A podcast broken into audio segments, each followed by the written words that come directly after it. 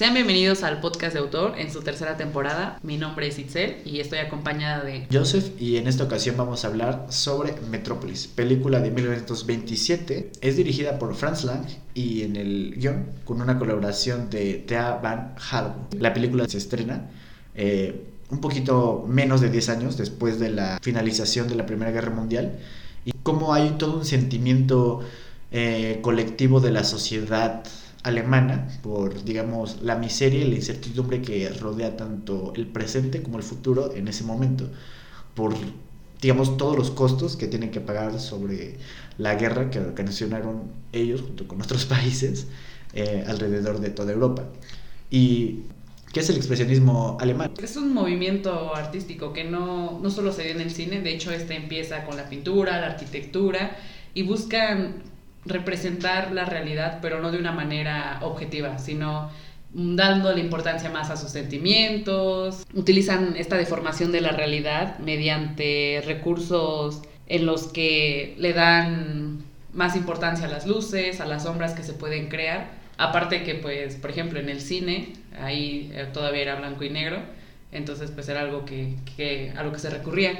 También el hecho de que están pues después de la guerra y ellos tienden a, a, sacar estos temas de angustia, de miedo, de tristeza y son los mismos que le dan pauta a que se traten eh, cosas como siniestras, como tiranías, como fantásticas o sobrenaturales. Claro, y esto va a ser fundamental para la constitución de todo el movimiento cinematográfico que es el expresionismo alemán. Sobre todo, como bien dices, primero se da en la pintura, en, este, en la arquitectura, también en el teatro, claro. Y ya, digamos, después va permeando poco a poco eh, como una de las primeras influencias al cine, ¿no? O sea, como una de, en general del cine que pues va a ser determinante para, pues que, digamos que tenga un inicio histórico, ¿no? En cine y que poco a poco va, digamos, ahora ya podemos refrendarlo como su sitio, ¿no? Sí, también que se ve apoyado de la literatura romántica, ¿no? Con algunos autores como Goethe, como Hoffman, que tienden a utilizar estas imágenes o estos simbolismos. Por ejemplo, pongo una paloma y tú puedes darle, es libertad, o puedes darles esperanza o pureza. Claro, es como la expresión de los sentimientos de manera subjetiva y me viene a la mente eh, la pintura de El Grito, esta famosa pintura donde vemos a un hombre con las manos en el rostro y vemos estas figuras un poco deformes ¿no? en la pintura, no tan eh, realistas y sobre todo lo que impactan o lo que generan en el espectador, que por ejemplo en esta eh, pintura vemos la ansiedad, vemos la desesperación ¿no? que, que transmite, ¿no? y sobre todo el movimiento ¿no? que puede haber en una cuestión, digamos, estática si lo vemos en el movimiento como tal, ¿no? pero pues hay movimiento en lo que está plasmado ahí. Sí, también que se, se basaban en el Stemmen, que era crear una atmósfera donde uno como persona sintiera que su alma flotaba o que todos los personajes eran unos objetos. ¿Te parece si vamos un poco más ya adentrándonos a la película y contar la premisa como la separación de dos clases, eh, una de trabajadores y otra de personas que, pues digamos que construyen este, la ciudad, pero sobre todo que tienen como una cuestión privilegiada donde ellos pues descansan y tienen una vida más armoniosa y, y menos difícil, ¿no? Y digamos que estos mundos se van a colapsar debido a pues las dinámicas de poder que existen entre estas dos clases sociales y pues tenemos como personajes principales a María, una profeta de la clase trabajadora que les inculca, digamos, algunos valores pacíficos y sobre todo apela a la reconciliación, ¿no? Y también, bueno, vemos de las clases, digamos, dominantes a Frender y a su papá, que es este Joe Frendenson, eh, que pues básicamente pues uno es el capataz de la ciudad, ¿no? Bueno, no, no, no tanto como el capataz, ¿no? Sino el mandamás, el hombre de poder, de elección, el más poderoso, y su hijo, ¿no? Que pues va a jugar un papel importante en la película para unir estas dos clases como un mediador. Además que, bueno, también está los personajes como el inventor, que pues van a ser eh, un contrapeso que va a hacer que avance la trama, eh, digamos dándole algunos giros Y bueno, no sé, bueno, si tú tienes algo que agregar a, esta sinopsis un poco corta.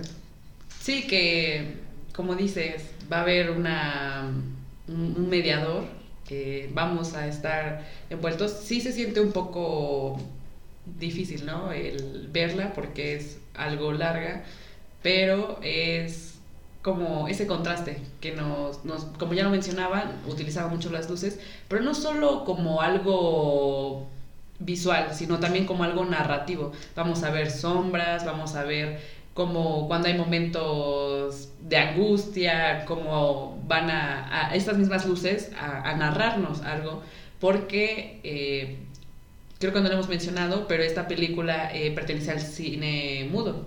Claro, al cine este, silente y pues...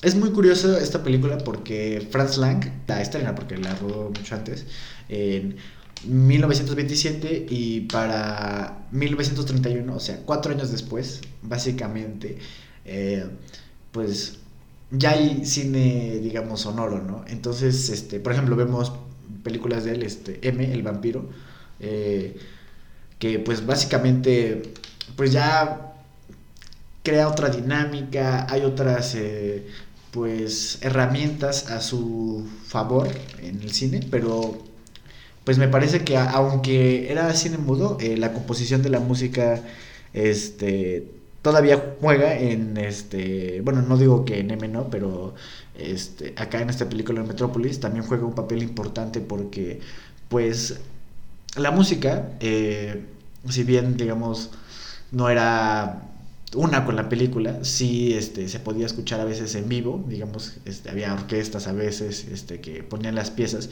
y que esto daba una ambientación y también como decías tú, eh, creaba ambiente a toda esta gama de cosas que va pasando durante la película, ¿no? Entonces, pues va a ayudar mucho este, todas estas herramientas de las que se vale este, el director para contar la película. Igual, bueno, ahora que mencionabas este, sobre la duración, que es un poquito larga, eh, bueno, bueno, viene a la mente este, los dos cortes que salieron en 1927, ¿no?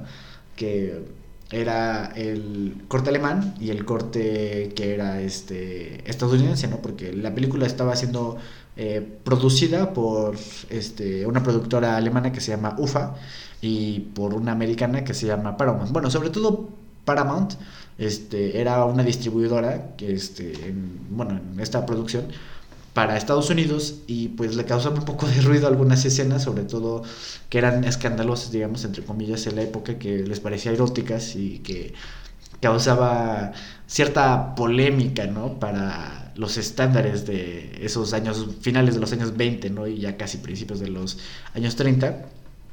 Y bueno, la diferencia de la película de de eh, la americana, del estado, bueno, de la estadounidense y de la alemana es que una tiene 92 minutos, que es la americana, y la alemana tiene, me parece, 152. Pero esto, digamos, sería irrelevante si no hubiera algún tipo de censura, que la hubo, este, para esta película, porque hay que recordar que pues entre periodos de guerras, aunque a lo mejor no es tan ubicable para nosotros, a lo mejor de repente se nos olvida, viene el ascenso de, digamos, el Estado fascista este, en Alemania, o más bien, digamos, el poder fascista, este, con el Partido Nacional Socialista Alemán.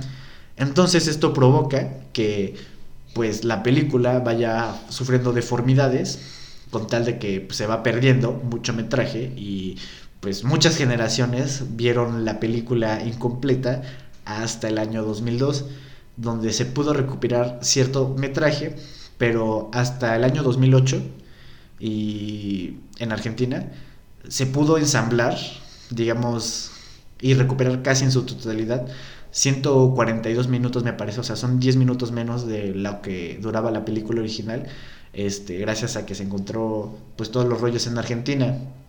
Y ahora que mencionabas sobre un poco el ritmo, el tiempo, claramente se ve que la primera hora de la película, que son casi los, bueno, hora y media, que son los ciento, bueno, no ciento, 92 minutos que tiene Paramount para la distribución, la película tiene una vibra muy desafiante. De repente, claramente que pues era otro cine y el ritmo a lo mejor puede que para una persona, un consumidor normal de cine, pues no se le haga tan entretenido. Pero para la última hora, que es digamos todo este metraje que van a recuperar en Argentina en 2008 y que el Instituto de Cine Alemán junto con otras organizaciones van a montar, se nota que la película lleva otro ritmo, ya, ya se nota que está eh, pues eh, influenciada por la forma en la que montamos ahora el cine, el ritmo, o sea, prácticamente, o sea, pasó de ser intensa a tener otro ritmo más rápido, ¿no? Intensa, digamos, por las imágenes que nos muestra y pues rápida por el sentido de la frecuencia que, que va hilando la historia. Y bueno, no sé si tú también llegas a sentir eso o quieres comentar algo. Sí, sí se siente como ese cambio, eh, pero es importante, ¿no? La mención de este, de que se tuvo que hacer una recopilación eh, y rescatando el tema de la censura, eh, recordemos que en 1916, por ahí de ese año, eh, prohíben, prohíben que se distribuyan películas del extranjero. Entonces, por ello se crea la UFA, que se crea de hecho en 1917. Y es la que, por ello es que empiezan a, a dar digamos, este dinero para que puedan producir sus películas. Claro, como fideicomisos, ¿no? Apoyos. Sí, y bueno, sabemos que Metrópolis no fue la primera, es de las más eh, representativas del movimiento. La primera que se considera es el gabinete del doctor Caligari. Claro, eh, En 1920, que de hecho el, esta película se le dio la oportunidad de... Se había pensado en que alguien que podía dirigirla era precisamente eh, Fritz Lang eh, pero como estaba con otro proyecto ocupado, es por ello que prefieren dársela a Robert Viene. Ok. Entonces, eh, pues pudo ser el primero, ¿no? Pero se lo dan a. ah, ¿te refieres al doctor Caligari? Sí, sí, bueno, la, El, hecho de dirigir esa película, se la tenían pensada darla a él, pero al final no, no se hizo. De lo que pudo ser, ¿no? De lo que pudo ser, sí, también. Eh, también el por qué Metrópolis es diferente, ¿no? ¿Por qué es diferente a a otras obras, porque es de las Metrópolis de 1926 y se entiende que empiezan desde 1920 a salir estas películas del movimiento del expresionismo alemán. Se dice o se entiende que este es diferente porque muestra la tiranía, muestra también la corrupción, la desigualdad de clases, entonces es por ello que llama tanto la atención. También, como dice, sí, se censura porque tiene imágenes explícitas del cuerpo femenino, se podría decir, ¿no? Claro, para la época, ¿no? Porque... Para la época, sí. Eh, pero también es porque toca estos temas, ¿no? Como estoy entre lo toco y entre... Incluso la primera película, la del gabinete del doctor Caligari, eh, por ahí hubo unos temas de gobierno y por ello tuvieron que cambiarle un poco el final, ¿no? El cómo, el cómo termina. Entonces, pues es algo importante de la censura, ¿no? De por qué de todo este film llegamos acá. De hecho, la primera película, eh, bueno, eh, Lang, em, él estudió, eh, tenía estudios de arquitectura, obviamente, porque pues su padre como que por ahí lo, empujaba a hacer ello, pero él descubre más como que la pintura, le llama más la atención, él quiere irse más por ese camino, y sin embargo, pues claramente tiene que salirse de su casa porque no va a ser apoyado, y empieza lo de la Primera Guerra Mundial y él se enlista, pero cae herido, entonces ahí conoce a, a otro director que, que, es el que le da la oportunidad de empezar a ser guionista, porque él antes de, de ser cineasta eh, empezó con esto del guionismo, ya que él tenía retratos y también tenía relatos que al mostrárselos a, a este cineasta eh, le llama la atención y dice, ¿sabes qué? Vamos a hacer una colaboración. Claro, eh, me parece fundamental lo que mencionas sobre el periodo de donde él fue a la guerra, porque, o sea, no solamente es que los artistas, este, pintores, escultores, arquitectos, o sea, no era solamente que vieran a la gente la miseria, ellos vivieron la miseria, o sea, ellos fueron, recorrieron Europa, estuvieron en guerras, vieron sus ciudades destruidas, o sea, les tocó un periodo de de crisis económica, que es, bueno, se le denomina hiperinflación, donde su dinero dejaba de valer este, para comprar las cosas en cuestiones, bueno, digamos en cuestiones de tiempo muy rápidas, ¿no? Y esto pues deprime a las personas porque pues no solamente los artistas este, tenían que trabajar digamos, como artistas, ¿no? Sino que también tenían que trabajar como herreros, como este, albañiles, como de lo que fuera. O sea, de lo que hubiera trabajo, de eso tenían que trabajar. Porque pues normalmente las personas que pues consumían arte, que era la clase más este, opulente, ¿no? Este, más eh, rica en Alemania, pues ya tenía como sus artistas y no les gustaba mucho esta onda de crítica social que existía en ellos, ¿no? Porque pues claro, ellos de qué van a escribir, de qué van a hablar, de qué van a pintar, pues de lo que están viviendo, ¿no? De la tristeza, la melancolía y de pues cómo hay toda una decadencia de lo que a lo mejor ellos veían, a lo mejor un poco más de jóvenes, de niños, ¿no? Con esta cuestión de la guerra. Y pues bueno, me pareció muy interesante lo que mencionaste. Sí, también el hecho de, ¿qué dices? De, de qué vamos a hablar, también yo creo que algo que influyó demasiado es que la UFA eh, va a cambiar de, de, propietario, ya le va a pertenecer a Deutsche Bank, entonces este ya no lo ve como algo nacionalista, ¿no? Como hay que hacer las cosas así, sino él eh, esto ya lo está viendo como hay que ganar dinero con esto, ¿no? Entonces por ello se les da la libertad de que puedan estar eh, teniendo pues películas tanto históricas como permitiendo filmes que tengan, como lo decía Metrópolis, eh, alto contenido sexual para la época, que les parecía así. Entonces, por este cambio de, de dueños, es como dicen, bueno, podemos ir, no es como que del de 1920 a 1926 haya habido como un cambio grande ideológico, sino que es por, por esta razón que dicen, ah, pues les damos esta libertad de que puedan empezar a tratar estos temas. Claro, y bueno, dijiste nacionalistas, pero digamos, para puntualizarlo, no era, no era como tanto nacionalismo, sino más bien como en esta cuestión social, ¿no? Como que la UFA, no sé, a lo mejor un equivalente para la actualidad de México sería como un tanto como un INCINE, ¿no? Que apoya un poco o incentiva más bien al cine mexicano para, digamos, el consumo, este como cine de manera cultural eh, y también de forma de formar un patrimonio cultural acerca de la sociedad mexicana, igual la UFA trataba de formar pues un acervo fílmico y pues en otras artes sobre la sociedad alemana, ¿no? Y sobre su arte. Y bueno, es importante, ¿no? Cómo va a cambiar esta dinámica para que pues se presten, digamos, para pues hacer todos estos filmes. Y bueno, ahora que recuerdas un poco la censura, eh, un poco un dato de cuando hacíamos la junta de preproducción del programa, recuerdo que mencionabas que esta película era favorita de alguien. De... Ah, sí, es cierto. Que, bueno, un dato curioso e interesante es que la película favorita de Adolf Hitler, eh, precisamente, pues era Metrópolis. Exacto. Y bueno, digamos, haciendo un poco de memoria, Adolf Hitler eh, era un tipo que había sido rechazado en la escuela de arte, bueno, específicamente para ser pintor. Y pues, digamos, como esta contraposición de cómo podía ser una película de él tan favorita de un movimiento que a él y a, en general el nacionalismo alemán no les gustaba tanto que era este el expresionismo alemán porque le llamaban el arte degenerado. Ellos apelaban un poco más a obras clásicas más bonitas como decías eh, hacia el impresionismo no entonces eh, esto es una contradicción curiosa no como eh, Tal vez también porque me imagino que eh, el señor H este, se habrá sentido identificado, este, Adolf Hitler, con algún personaje, ¿no? Que me imagino que él pensaba que era este gran mediador entre este, la clase de los trabajadores y, y la clase este, eh, pues más rica de Alemania, ¿no? Pero pues, bueno, también digamos que hay que tomar eh, lo que hay en la película con un poco de pincitas, ¿no? Porque se puede malinterpretar, ¿no? Como, como lo hacía este sujeto.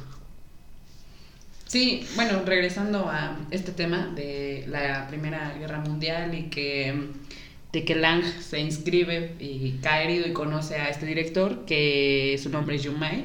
Eh, eh, él era un, también un, un, director ya en ese entonces establecido y le da la oportunidad de que su primer trabajo eh, como guionista de Lang sea la película de Die Hudson in Kentrick Club, que lamentablemente no tenemos absolutamente nada, nada de esa película porque desapareció. Entonces, el hecho de que haya desaparecido esa película en la que él había sido el guionista, Lang, eh, dice, ¿saben qué? Voy a hacer mis guiones, pero ahora yo voy a ser mi director. Ya no quiero, ya no quiero que me vuelva a pasar esto, por así, eh, bueno, interpretarlo. Y, por ello es que... El miedo de todo guionista. por, ello es que empieza a, ser eh, director. también hay alguien importante que no hemos mencionado y que vamos a empezar a, claro, Bueno, antes de que menciones esa parte, me gustaría, bueno, solamente para finalizar este tema de la censura, que pasa de ser el, favorito del el líder del Tercer Reich a ser alguien como que mal visto de, su, de esa película, la siguiente, que es M, el vampiro. El vampiro, este, bueno, digamos si no la han visto, que muy probablemente sea así, es una película que trata sobre un tipo que es un asesino serial, pero de niños. Y entonces, este, como que esto genera un problema para todos los delincuentes de esa ciudad alemana. Y como ven que la policía es incapaz y pues no tiene las facultades para poder capturarlo, entonces empiezan a organizar a todos los vagabundos para que... Y también delincuentes. Ajá, y para que digamos que le empiecen a echar ojo a todas las personas que se acercan a un niño de manera sospechosa, ¿no? Entonces estos güeyes hacen todo lo imposible para capturarlo y hay un dilema moral sobre qué deberían de hacer con respecto a estas personas, bueno, a esta persona que es este, este asesino serial.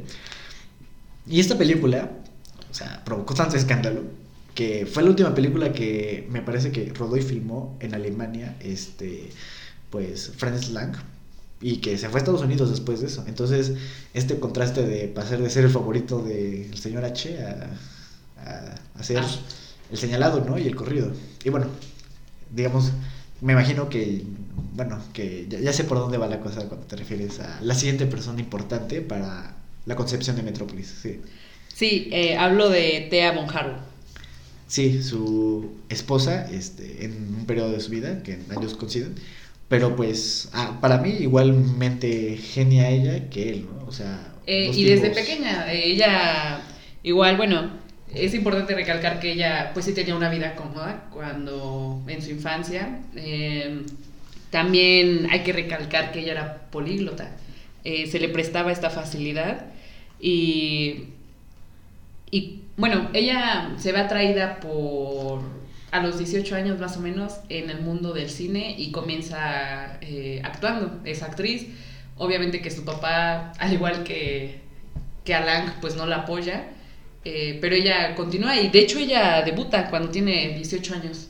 Em, pero desde pequeña, por ejemplo, a los 13 años lo publicaron unos poemas que por ahí tenía.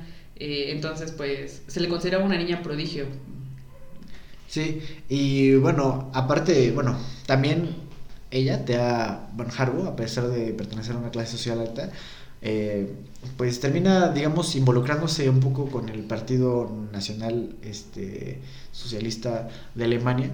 Y por eso, en, digamos, al finalizar la Primera Guerra Mundial se le es juzgada y pues este, hasta que, digamos, se le comprueba que ella este, pues, lo hacía para pues, sacar algunos refugiados este, hindús de Alemania debido a pues, la discriminación este, racial y xenófoba que había eh, pues, en, en aquel entonces en el país, este, digamos que hasta ese momento como que se, se le quitan todos los cargos que tenía, ¿no? Pero antes parecía como, bueno, en ese momento, este, Inglaterra, que es juzgada como una, pues, enemiga que, de la humanidad, ¿no? Que había hecho crímenes contra la humanidad. ¿Y qué te parece que si hablamos sobre, digamos, esta dupla? Esta dupla que, digamos que no podemos explicar uno sin el otro.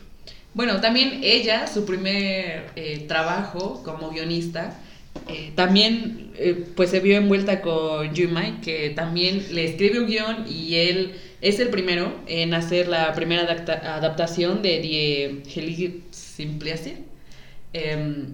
Le hace esta adaptación y después empieza ya a, empezar a ser guionista. Y sobre todo que ella también ya tenía un acercamiento con la UFA, porque su hermano, su hermano Horst van Hurbo, él eh, era director de fotografía de la UFA, entonces pues ya tenía un acercamiento. Y de hecho eh, su hermano, ella y Lang eh, trabajaban en conjunto con, sus, sus, filmes. Entonces, em, ella primero, como debutó a los 18 años, después se casó con otro actor, em, me parece que de 1914 a 1920.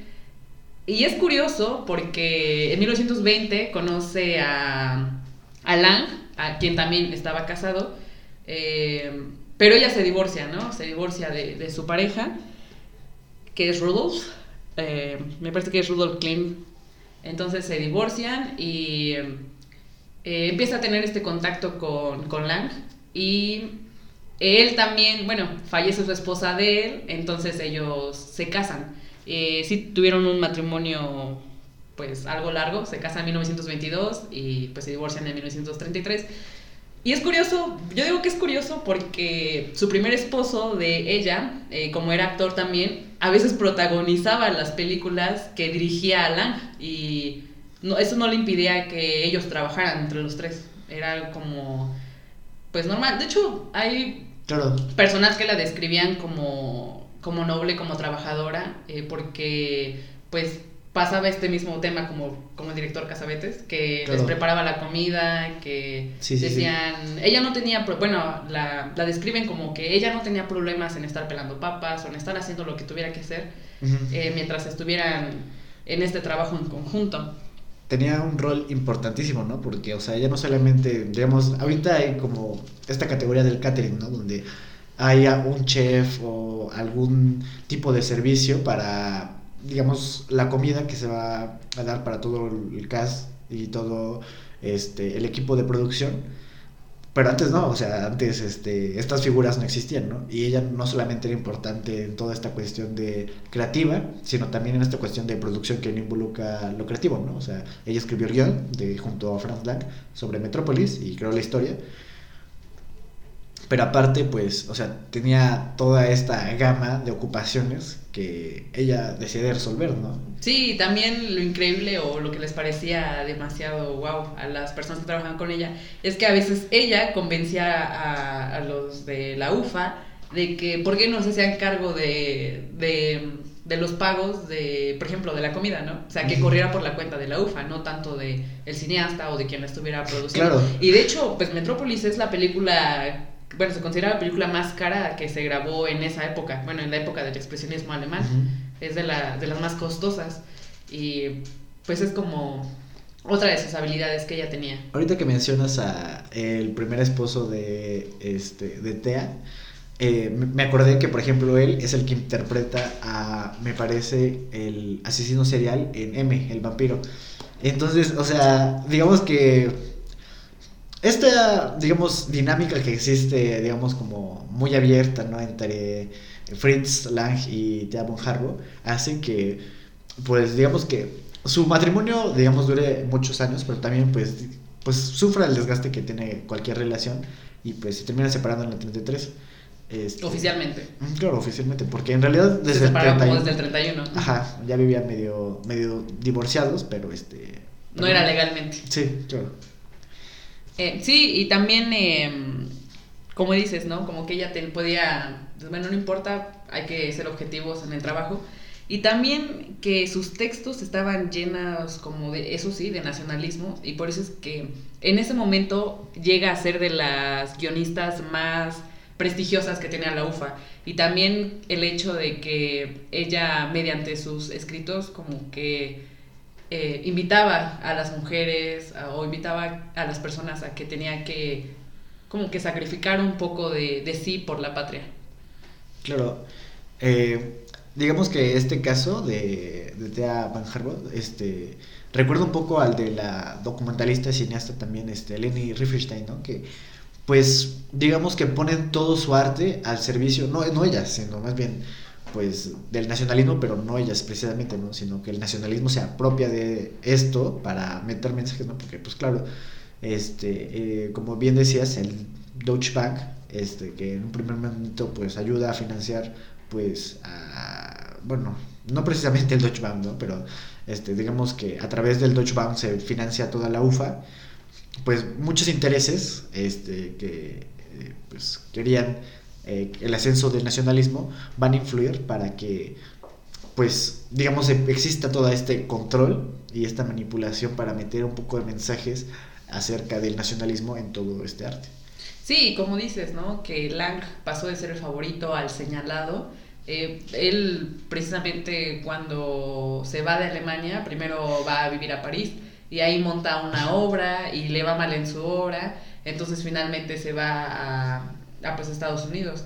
Y ahí pues como que, digamos, no terminó tanto como de, de despegar eh, su carrera, pero a quien le fue peor después fue a Tea, porque cuando todo esto termina, eh, y aunque ella hace guiones, inclusive ella adapta, ella dirige una de sus, de sus guiones, ella eh, lo hace, pero no tiene como mucho recibimiento, entonces como que se, se supone la caída o se supone como ya no un, un trabajo tan...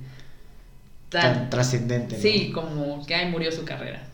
Sí, y bueno, ahorita que mencionas esto de Franz Lang en París, o sea, el brother, o sea, no termina de montarla también la obra. Igual, uno de los motivos es porque empiezan a bombardear la ciudad, porque llegan los nazis. Entonces, básicamente a donde este este brother este va escapando este como que no, no tiene como todo el digamos eh, la disposición creativa ni tanto las situaciones para poder como dices este tú explotar este todo su, genio creativo no y bueno, ya pasando un poquito más a la película, este, bueno, hablar un poco sobre esta relación de cómo, por ejemplo, Metrópolis, este, si no saben, es una novela que escribe Teaban Harbo y que pues a la par van escribiendo la novela ella y también van escribiendo juntos el guion en este en colaboración con Franz Lang, que básicamente es una suerte como de este de relación, digamos, en comparativa con 2001 Odisea en espacio, donde este Kubrick le pide a Arthur C. Clarke este, escribir un libro mientras a la vez, digamos, van escribiendo el guion de la película, ¿no? O, bueno, digamos, un poco más famoso el de Mario Puzo y For Coppola, ¿no? Mario Puzo, este, digamos, escribe el guion junto con For Coppola del Padre, ¿no? Y este, igual, ¿no? Este, Mario Puzo sin saber nada de, de guionismo, ¿no? por eso me, me empieza a reír un poco de esa anécdota un poco chistosa. De, bueno, que Mario puso una vez quiso aprender a escribir guiones y pues los libros recomendaban ver El Padrino. Que era un buen ejemplo de guion. Así es. Y pues es como, yo soy el que escribe El Padrino. y no se escribe guiones. Eh, bueno, eh, también el, cuando dices esto de que él le pide a ella que empiecen a escribir eh, este guion, él se ve inspirado porque una vez viaja a Estados Unidos, ve a Nueva York y ve estas, estos grandes edificios y es como nace esta idea de, y si en los grandes edificios vive la gente que tiene dinero y abajo las personas que no lo tienen tanto, entonces es por ello que, como dices tú, nace esta, este tema, este argumento de, de esta película. Sí, y es sorprendente porque, bueno, al principio de la novela, este, Thea Van Harbo va hablando sobre cómo básicamente Metrópolis, que es la ciudad ficticia que ellos tienen, es todas las ciudades, ¿no? Es, este, es Tokio, es Nueva York, es Los Ángeles, Berlín, París, este, es Roma, es Londres. Y ah, bueno, lo que es sorprendente es que esta película tiene básicamente 95 años, más o menos. Y la película parece que, pues, o sea, se adelanta su tiempo, o sea, a lo mejor, digamos, esta frase es un poco como que, este, mal usada o está, digamos, este, sobrevalorada. sí, claro. Pero, o sea, realmente las ciudades, o sea, que, digamos, haya segundos pisos y ves la, cantidad de autos. La cantidad de autos, o sea, eso, eso es alucinante, ¿no? Como ellos preveían desde los años 20 que iban a haber demasiados autos y ves ciudades como la Ciudad de México o este, como ya las ciudades que citamos, y realmente este, pues sí parecen un poco estas ciudades que planteaba este, como toda la suma de ciudades en Metrópolis. Sí, y no se ve tan alejado porque como dices, eh, adelantada su época, yo no creo que lo estén usando, lo estemos usando mal, lo estés usando mal, porque eh, es, la, es una propulsora de la ciencia ficción, o sea, de, de este género.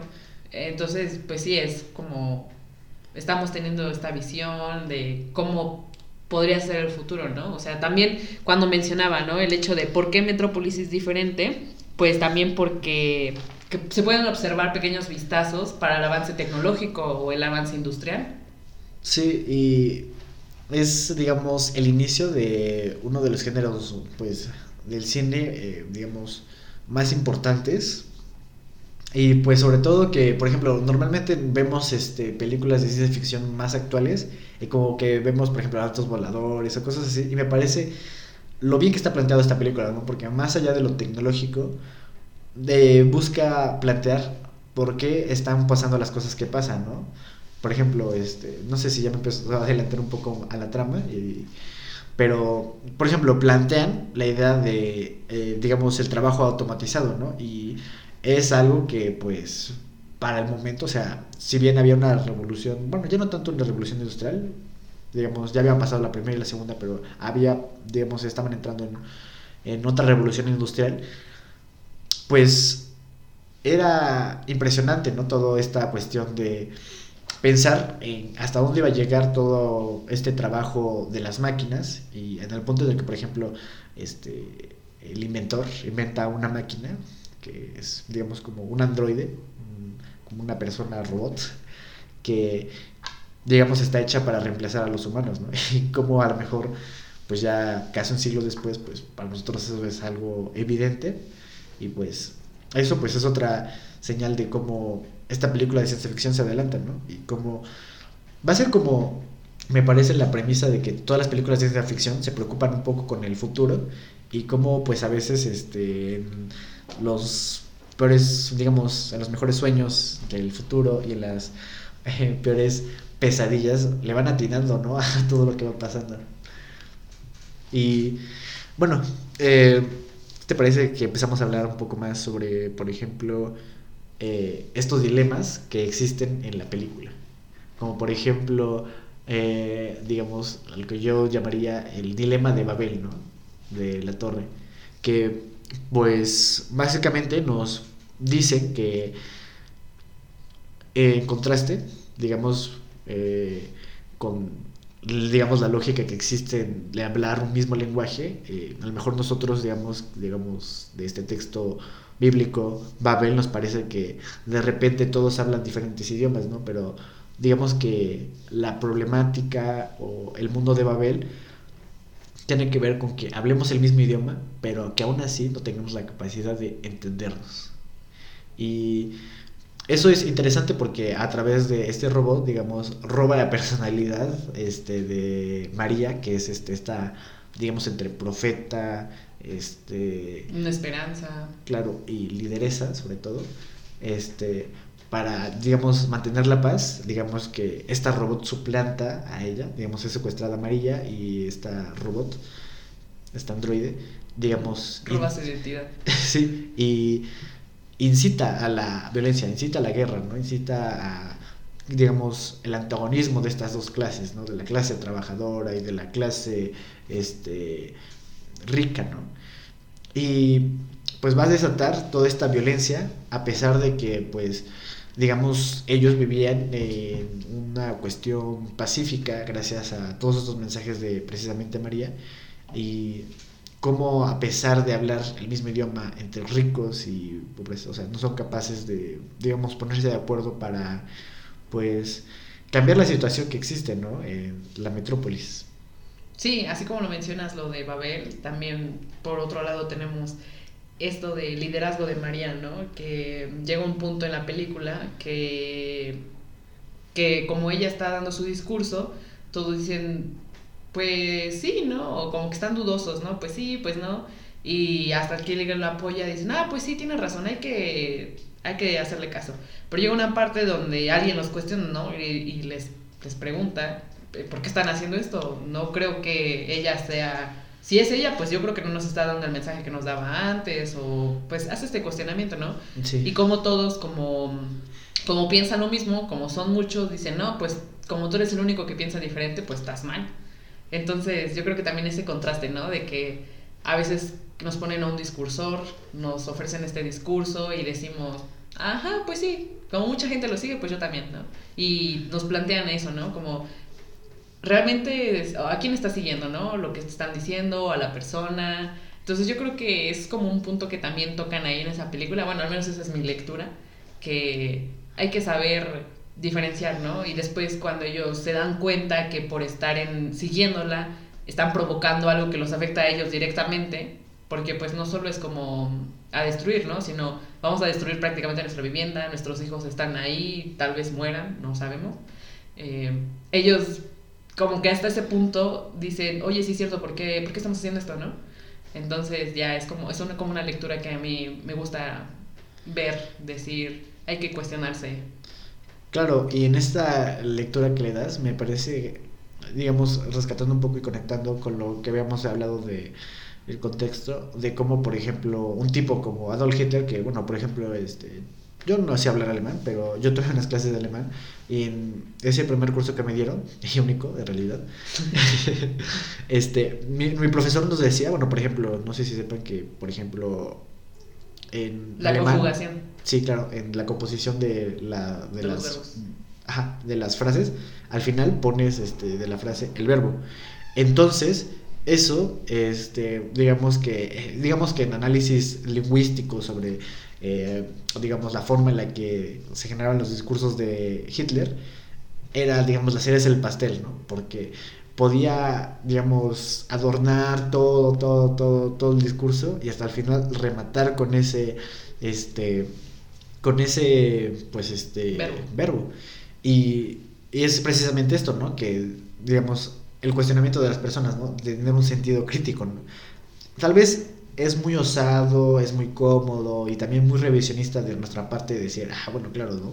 Después de un siglo y ya viendo todo el panorama y todo lo que sucedió, es muy fácil decir que pues no había un sentido crítico, ¿no?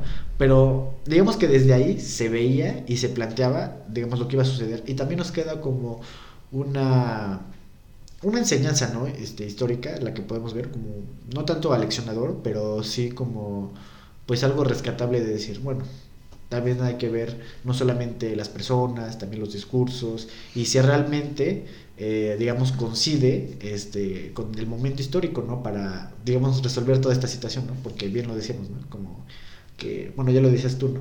Como su primer discurso de paz no funciona, o digamos que no hace clic con ese segundo discurso un poco más de guerra, de confrontación entre estas dos clases, que, digamos, en este simbolismo nos dicen, los que salen, digamos, perjudicados es nuestro futuro, son nuestros hijos, ¿no? Los que este, probablemente con, digamos, todo esto, eh, ellos no puedan, digamos, ver esa luz de esperanza. Que bueno, por ejemplo, creo que apenas hasta este siglo se terminó de pagar todos, este, pues los costos de la guerra, entonces pues eso habla de pues todo el tiempo que pasó este para que pues digamos que pudiera haber una economía pues un poco más este sana en Alemania. Y sobre todo unas condiciones de vida mejores. Y bueno no sé qué más quieras agregar